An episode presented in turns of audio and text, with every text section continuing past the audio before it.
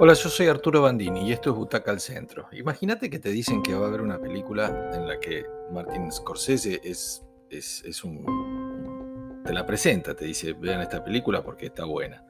O sea, eso está en, en los avances, en la promoción, en los títulos, él produce. Y que además está dirigida por un veterano como Paul Schrader. Bueno, esta es The Card Counter, el contador de cartas vendría a ser.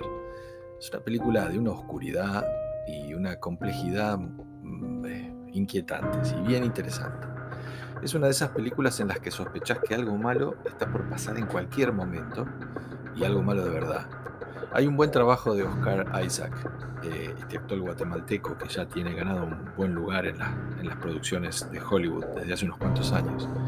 Y hay una dirección impecable del veterano Schrader.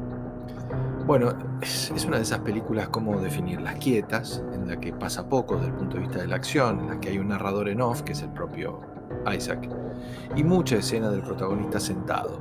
Este es un rasgo muy distintivo.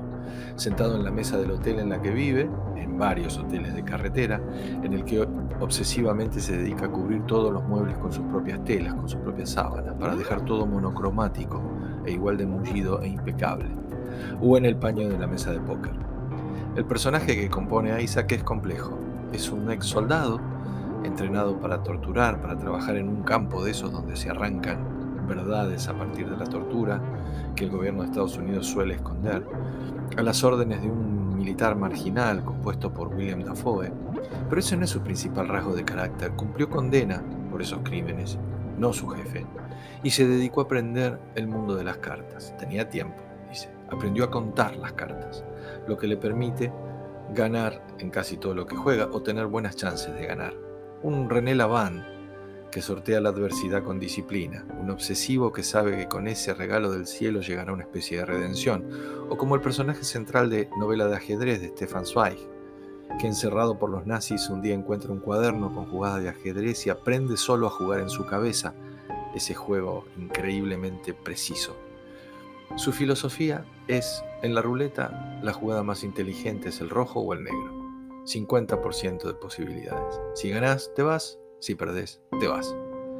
En su derrotero por casinos de media, medio pelo, de jugadas bajas, para que no llamar la atención, se topará con dos personas que lo van a acompañar en el resto del camino. Un joven, que después él verá que lo estuvo buscando, y se va a a presentar como el hijo de uno de sus compañeros de esa triste y sádica aventura militar, que como su padre se suicidó, quiere vengarse de ese mismo jefe, William Dafoe, que él tuvo en esas prisiones en las que sometían a sus víctimas a lo peor.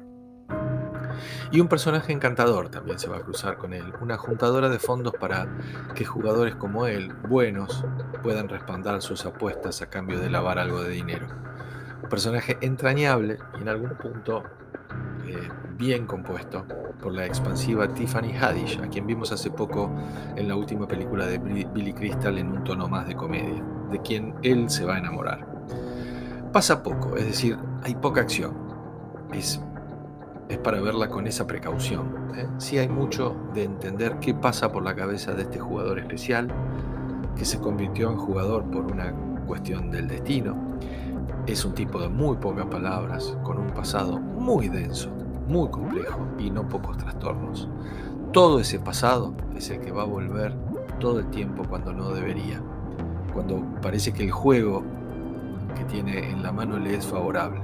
Cuando las cosas empiezan a salirle bien, la aparición de este personaje, el hijo de un antiguo camarada, lo va a hacer enfrentar con las cosas que él estaba dispuesto a olvidar. Es una película íntima, de ribetes muy suaves pero intenso y de un desarrollo inesperado, muy bien trabajada desde el punto de vista de la dirección y muy bien actuada.